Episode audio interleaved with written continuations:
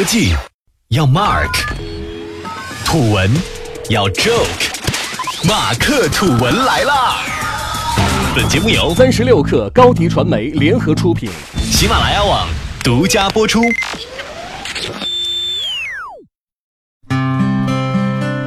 欢迎大家收听本期的马克吐文，感谢大家一直以来的关注，我们也会持续为您提供优质的节目。另外，三十六氪重磅推出一档对谈类音频节目《新商业观察》，由老马和三十六氪深度特稿部主编杨轩担任主播，和你一起聊商业圈里的那些事儿，已经在喜马拉雅平台上线，欢迎大家的关注和收听。那么，我们就开始今天的节目吧。自从共享单车的市场趋近饱和后，很多人都在揣测摩拜和 ofo 最终有没有可能走向合并。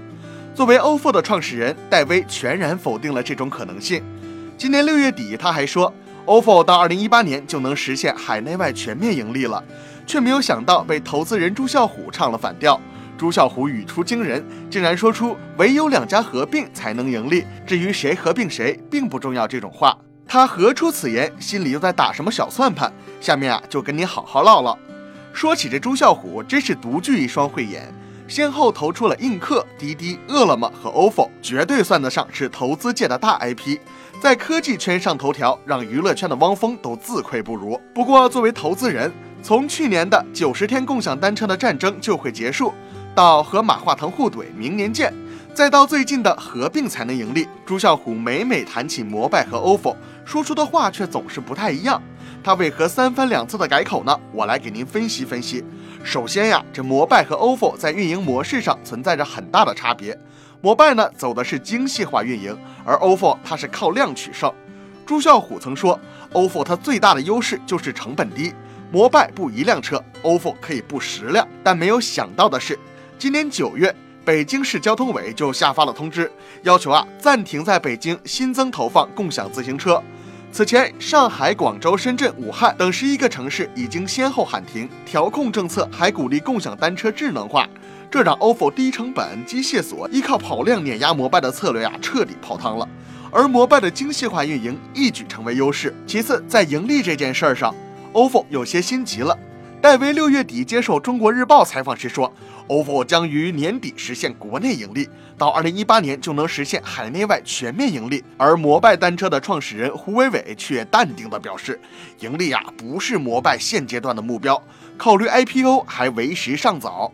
按理说，投资人啊绝对不会在公开场合对自己投资的公司做出负面评价，但朱啸虎的此番表态，可能正表明了对 ofo 的不自信。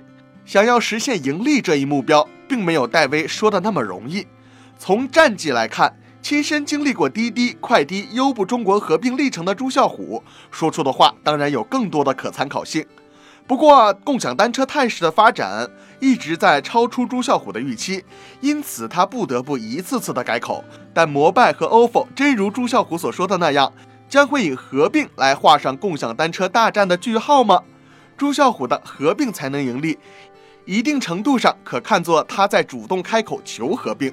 与腾讯、阿里这种战略投资者相比，朱啸虎作为财务投资者更看重财务回报，着急变现。因此，朱啸虎的一再改口，其实也为了使其获得投资的利益的最大化。但摩拜和 ofo 的未来可能并不会顺着朱啸虎的期望发展。公司毕竟是创始人的，戴威没有合并的意愿，还曾以还曾以与安卓合并的可能性做比喻来反驳。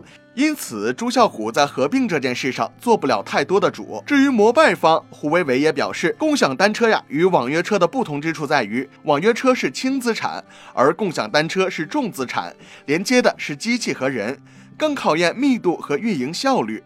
摩拜只有在运营高效率的前提下，才有可能考虑并购。而目前的情况是，摩拜和 ofo 合并。并不能产生滴滴、快滴那般的增量价值，因此也不考虑合并事宜。如此看来，朱啸虎的小算盘打得再好，想让 ofo 和摩拜合并，短期内可能还无法如愿。